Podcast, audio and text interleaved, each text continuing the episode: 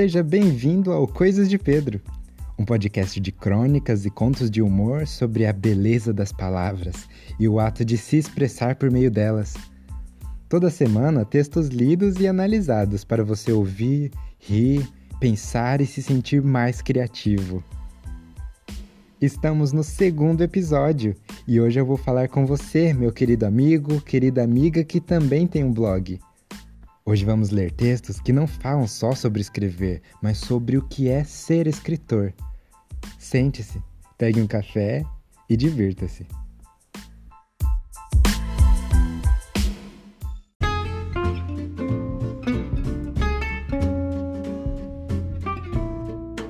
Esse episódio é dedicado a você, escritor.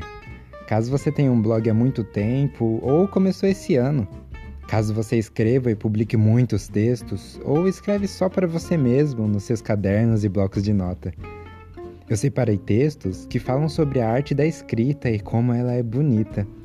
Também textos sobre a arte de ser um escritor e saber usar as palavras para traduzir os sentimentos e coisas abstratas que estão na sua cabeça, para que outra pessoa leia e sinta o que você sentiu. Escrever não é só uma transmissão de ideias, mas uma transmissão de sentimentos, por muitas vezes complexos. Eu fico feliz de saber que muitas pessoas que acompanham meu blog são escritores. Isso me passa pelo menos dois pensamentos. O primeiro é que essas pessoas fazem textos incríveis, e se elas gostam do que eu faço, uau! O segundo pensamento vem logo depois. Eu não posso decepcionar vocês. Não existe melhor ou pior na escrita, mas eu tenho que me entregar aos textos assim como vocês fazem. E vocês, escritores, fazem isso muito bem. O primeiro texto se chama Sensação que Funciona. E se você tem um blog, vai se identificar muito com ele. Vamos ao texto.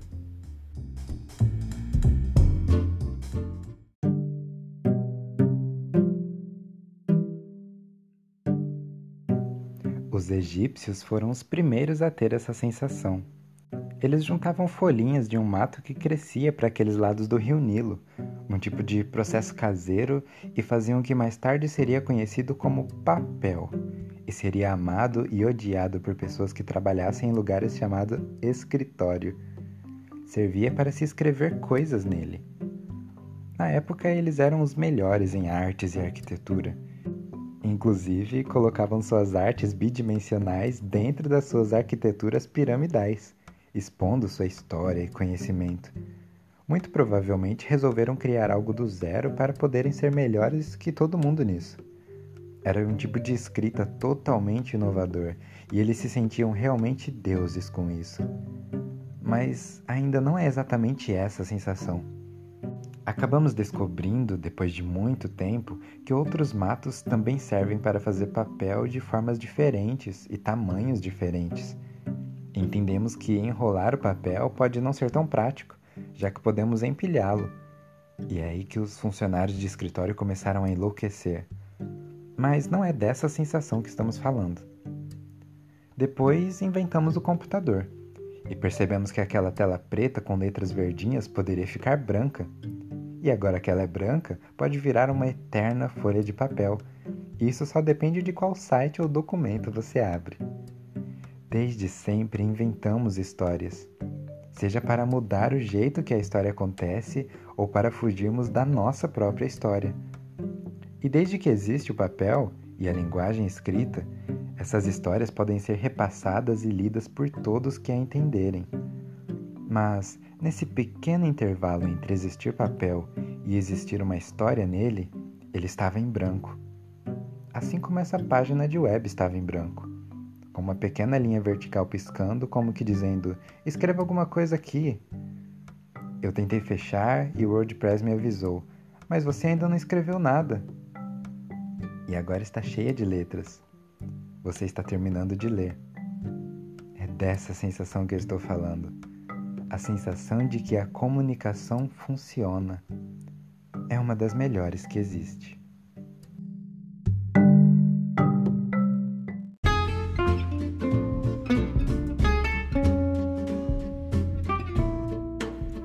Eu gosto de escrever sobre escrever. É uma metalinguagem que me fascina. E apenas para te situar, caro ouvinte, os egípcios foram os primeiros a inventar o papel, mas se não me engano, eles não foram os primeiros a inventar a escrita. Mas a gente sabe que eles se orgulhavam muito dos desenhos que eles faziam nas pirâmides. Eu gosto de escrever sobre a história humana, ela é muito incrível.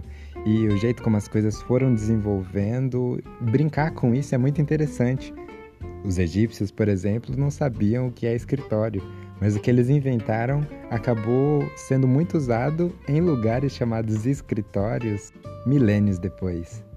Eu gosto muito de falar sobre civilizações antigas que foram mudando com o passar do tempo, e nesse caso eu falei bastante sobre o Egito. É interessante o tanto que a gente conhece deles hoje e a gente não faz ideia de como era viver naquela época. Nesse texto especificamente, eu acompanhei a evolução do papel, pulando, claro, muitas etapas, porque senão seria um livro esse texto. As pessoas que viveram na época dos egípcios não sabiam o que era papel. É como as pessoas da década passada não saberem o que é um smartphone. Bom, acho que você entendeu o meu ponto, mas eu passei direto do papiro para o papel empilhado. E é aí que os funcionários de escritório começaram a enlouquecer. E aí então eu passei para o computador. Sim, antes do computador, meu querido amigo, você que tem o seu smartphone aí e provavelmente está ouvindo dele, é, os computadores eram muito diferentes alguns anos atrás. As telas eram pretas com letras verdinhas. Bom, a gente melhorou muito nos últimos 30 anos, não é? E agora a gente tem telas brancas que viram eternas folhas de papel. Inclusive, é nisso que eu pensei ao criar o layout do meu site. A fonte meio parecendo letra de jornal, o fundo branco. Eu gosto de pensar que o meu blog é como um jornal que você lê no seu celular. Nesse texto, eu falei sobre um pequeno intervalo entre existir o papel e existir uma história escrita nele. Seja num papel ou numa página em branco do Word que você está escrevendo, com certeza você conhece essa sensação. Uma página em branco pode ser preenchida de praticamente qualquer coisa, tanto desenhos quanto letras. E quando você se depara com uma folha que antes estava em branco e que agora está cheia de letras, você colocou seus sentimentos ali, as palavras que expressam você na mais pura forma. Você publica, as pessoas leem, e essa é uma sensação que funciona. O que eu comecei falando sobre os egípcios e sobre o papel não era só sobre a tecnologia do papel, mas o que eu queria dizer é justamente que não importa onde você escreve e não importa o que você escreve, você está passando uma mensagem. É por isso que você criou um blog, porque você quer passar uma mensagem. E essa sensação é incrível a sensação de que você consegue se comunicar e que as pessoas que leem o que você posta podem interagir com você, interagir tanto curtindo e comentando, mas interagir na alma. E essa sensação, meu caro amigo escritor, é com certeza uma das melhores que existe.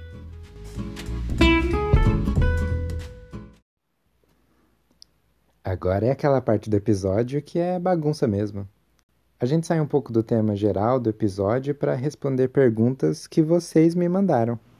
E depois do primeiro episódio, a primeira pessoa a me mandar perguntas foi o Joe. Ele aproveitou a brecha sobre se existe vida em outros planetas, que a gente falou no primeiro episódio, e ele fez a seguinte pergunta: Será que algum dia o homem vai conseguir habitar Marte? Depois de fazer a pergunta, ele mandou esse áudio aqui. Ouve só. Eu não sei se é uma pergunta da hora, mas eu tenho essa dúvida comigo, entendeu?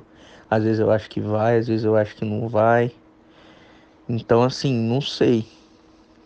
Não sei mesmo, realmente. Tem uma, uma opinião, assim, sei lá, você pensa mais, mais longe das coisas, assim. Talvez você conseguiria responder de uma maneira interessante e divertida, talvez, não sei. O Joe acertou muito mandando para mim essa pergunta. Mas não foi só na pergunta, foi nessa parte aqui que ele me mandou. Diz que tá indo um, um foguete, uma sonda, né? E tem um chip nesse foguete com mensagens dos humanos, entendeu? Tipo, mensagens de nome, tudo, endereço. Tipo, mensagem da Terra. Aí e eles estão pensando também em colonizar tal. Inclusive tem uma brasileira que é uma das favoritas para para colonizar. E essa brasileira é, tá na lista. Só que o que eles estão na dúvida é se vai ter volta, se as pessoas que vão vai conseguir voltar. É meio assim, não tem certeza nenhuma, mas eu não sei se algum dia o homem consiga, talvez chegar, sei lá. É disso que eu gosto. A pergunta que já vem com informação. Assim eu tenho bem menos trabalho aqui e eu só respondo o que vier na minha cabeça mesmo. Vocês perceberam o que o Joe falou, que tem uma brasileira que está sendo uma das favoritas para colonizar outro planeta? Agora imagina se essa brasileira é de Minas e ela leva ali, junto com a mala dela, um saquinho de polvilho. Aí sim, o pão de queijo será interplanetário. Mas essa não foi a pergunta do Joe. A pergunta dele foi se um dia a gente vai conseguir mesmo chegar em outros planetas. E bom, a gente vai ter um programa inteiro só sobre isso mais pra frente. Eu já tenho vários textos no blog falando sobre vida em outros planetas.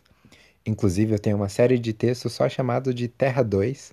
Mas eu acredito que vamos sim, Joe. Talvez não a gente, nem os nossos netos, mas talvez porque a gente já acabou com a Terra aqui mesmo. E aí a gente vai ter que fugir para outro lugar. Bom, espero que tenha respondido sua pergunta. A Andresa Cardoso me perguntou como vai a vida. Bom, espero que vá tudo bem com você aí e o seu marido, Andresa. Vocês que escutam esse podcast aqui e ele escuta mais do que você. Mas agora eu vou responder sua pergunta e talvez você consiga prestar mais atenção agora. Se não, pergunta aí pro Josafá que ele te explica. Bom, você me perguntou como vai a vida e para responder a sua pergunta eu vou usar uma história que a Vitória Caroline me enviou uns dias atrás. Ela falou que a história sobre o quão azarado uma pessoa pode ser. Ela disse que estava andando de bicicleta em um redemoinho gigante, no meio da rua, jogou uma teia, sim, uma teia de aranha, na direção dela e entrou debaixo da bicicleta. E acabou que ela se esborrachou no chão. Ela foi de cara, escorregando e caindo no chão. Ela falou que salvou o celular dela igual aqueles bêbados quando cai e salva a cerveja. Isso deixou ela com orgulho. Depois disso, ela levantou, prendeu o cabelo, sacudiu a poeira e o ponto alto disso tudo é que ela não chorou. Então, Andresa, respondendo a sua pergunta, a vida vai bem. Mais ou menos como essa história da Vitória aí. E não contente em me mandar essa história maravilhosa, a Vitória me mandou uma pergunta por áudio. Vamos ouvir. Mas que coisas saudáveis você se sente mal por comer? Ou você sente uma culpa porque nós não somos saudáveis? E aí eu tava fazendo suco detox, que é suco com couve, laranja e limão. E aí eu realmente gosto, não é para fazer um detox em mim, é porque eu realmente gosto. Só que aí eu me sinto mal, sabe? Porque é muito saudável. E aí, e aí tem couve, e aí você coloca açúcar em cima da couve. Aí já começo a me sentir mal. Então tem alguma coisa assim que você também se sente mal? Ai, Vitória, muito boa sua pergunta. Muito boa porque eu tento ser uma pessoa fitness, entendeu? Eu acho que todo mundo tenta em algum momento da vida. E eu espero que esse momento meu passe logo. Agora, respondendo sua pergunta, eu amo barrinha de cereal. E toda vez que eu compro barrinha de cereal no mercado, é como se eu estivesse comprando alguma coisa escondido, sabe? Eu olho para um lado, para o outro, no corredor de mercado. Eu pego e coloco na cestinha devagar, para não fazer muito barulho com as outras sacolas. Na hora de passar no caixa, eu vejo quem tá atrás de mim e eu passo no caixa como se fosse pra mulher passar escondendo, assim. E não sair na notinha que eu comprei uma barrinha de cereal. Assim que eu saio do mercado, eu tiro a barrinha da sacola e coloco no meu bolso para ninguém olhar e perguntar por que, que eu comprei isso. Eu comprei porque é gostoso, é. Por que, que você tá me perguntando isso? Ah, e tem outra coisa que eu também acho maravilhoso e até me sinto meio culpado por causa disso. Granola. Eu com um pote de granola e uma colher me faria feliz pro resto da tarde. É só disso que eu preciso. Granola, num pote e uma colher. Eu passo a tarde feliz, comendo. Mas aí o que que acontece? É fitness demais, né? Então a gente bota leite condensado, põe açaí, põe Nutella e tudo que é de bom. Aí fica tudo certo. Acho que depois dessa pergunta e dessa resposta aqui, a gente pode estabelecer que essa parte de perguntas e respostas do episódio geralmente é o que eu tiro para falar de comida. Então, se você quiser me mandar uma pergunta, uma sugestão, receita de pão de queijo ou qualquer outra mensagem, eu estou lá no Instagram como coisasdepedro, só com a letra D, Coisas de Pedro. Além disso, se você usa o Anchor, pode me mandar mensagem de áudio no link anchor.fm barra. Você também pode me mandar uma pergunta pelo Telegram, no link t.me barra ou no e-mail contato arroba coisasdepedro.com. Ah, muita informação. Qualquer dúvida é só você acessar coisasdepedro.com barra podcast. Tá tudo escrito lá. O próximo episódio a gente vai falar sobre procrastinação. Então, se você tiver alguma pergunta, alguma história sobre procrastinação, uma dúvida, qualquer coisa, você pode me mandar nessas redes. coisasdepedro.com/podcast. Agora, voltando ao tema do episódio, a gente vai ouvir o texto chamado Palavras Virão. Eu escrevi ele basicamente falando sobre escrever. Vamos ouvir o texto.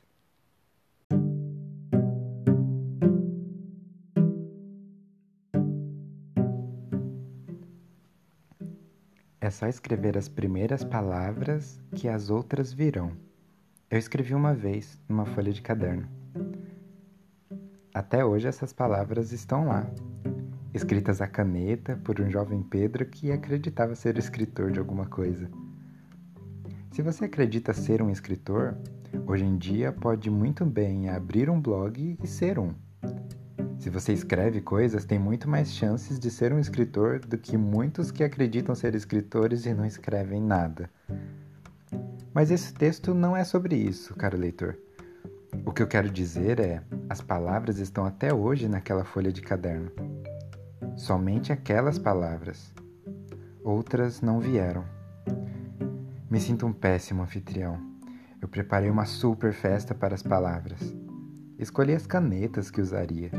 Separei uma folha em branco em que poderia discorrer sobre ideias, transcrever conceitos e nada. As palavras não vieram. Esse lance de escrever crônica é um negócio complicado. São cerca de 300 palavras que eu escrevo para toda terça e quinta-feira de manhã te prender nessa página por pelo menos dois minutos. Você lê, como está fazendo agora, dá aquela risada pouca e continua seu dia. Crônica é isso. Segundo o Antônio Prata, cronista de primeira lá do jornal A Folha, a crônica é uma lupa que a gente bota num negócio pequenininho para enxergar um negócio mais pequenininho ainda. A crônica é uma lupa no cotidiano. É isso que sai aqui todas as terças-feiras. Eu me aproximo das coisas e escrevo. Você se aproxima de mim enquanto lê, sem constrangimento. Não é só um tapa-buraco de jornal mas um tapa-buraco do tempo mesmo. No futuro, eu vou me lembrar da noite fria de junho em que me deparei com o fato de não ter texto para o dia seguinte no blog. Parei, sentei em frente ao notebook e escrevi sobre os simples atos de escrever, silenciando a notificação do WordPress que dizia: Você não escreveu nada. Toma, bobo. Escrevi sim.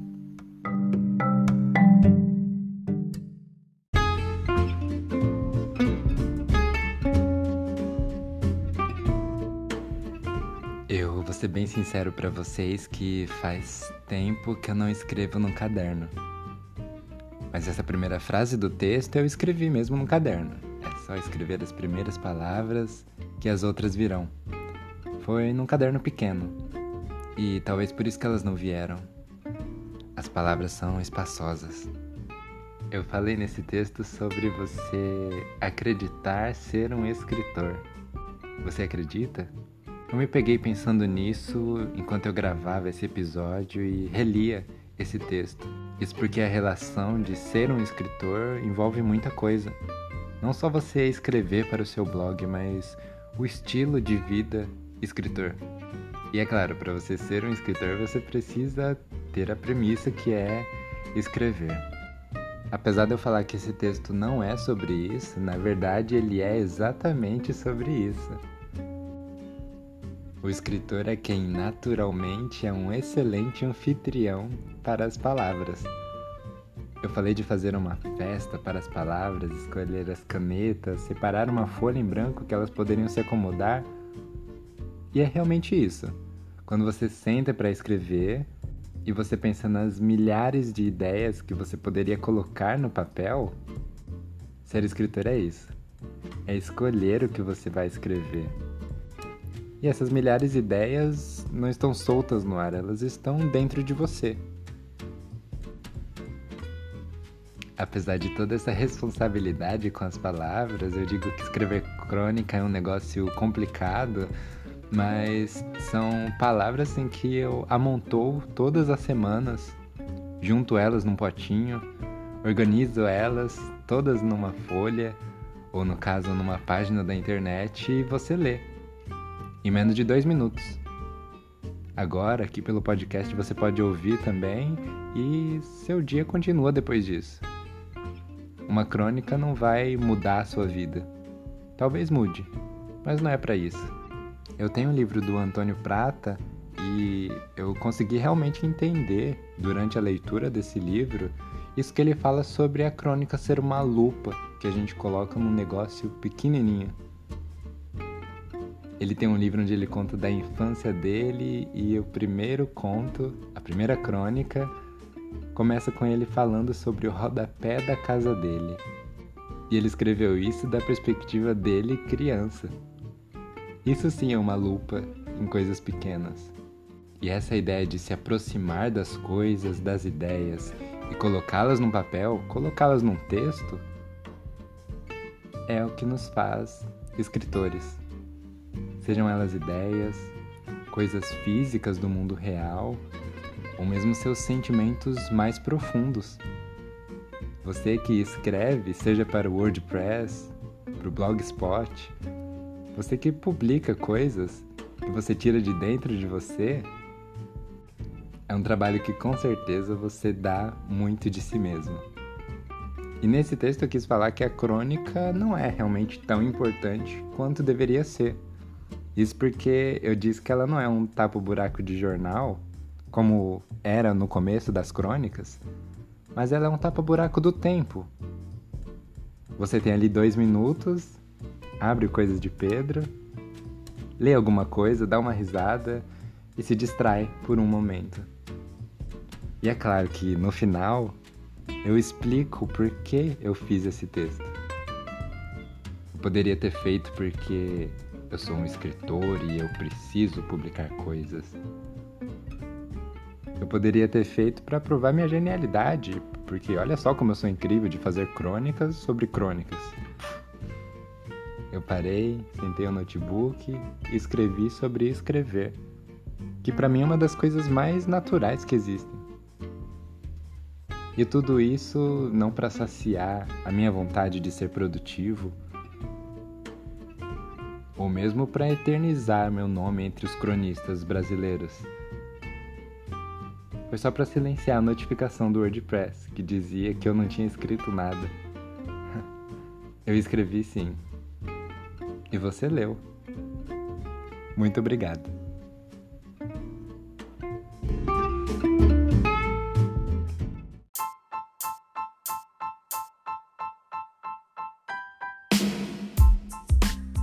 Você gosta das coisas de Pedro, tanto o conteúdo do blog quanto esse podcast que você ouviu aqui, você pode me apoiar de várias formas.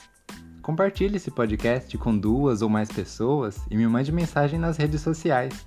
Eu falo seu nome aqui no próximo episódio. E por fim, você pode me apoiar no PicPay. O PicPay é um meio de pagamento digital. Com ele você pode pagar recarga de celular, qualquer maquininha Cielo, créditos para Uber e apoiar o Coisas de Pedro. É só baixar seu aplicativo e procurar arroba Coisas de Pedro. Só com a letra D, Coisas de Pedro. Você também pode dar uma olhada nas nossas assinaturas mensais em picpay.me barra Coisas de Pedro.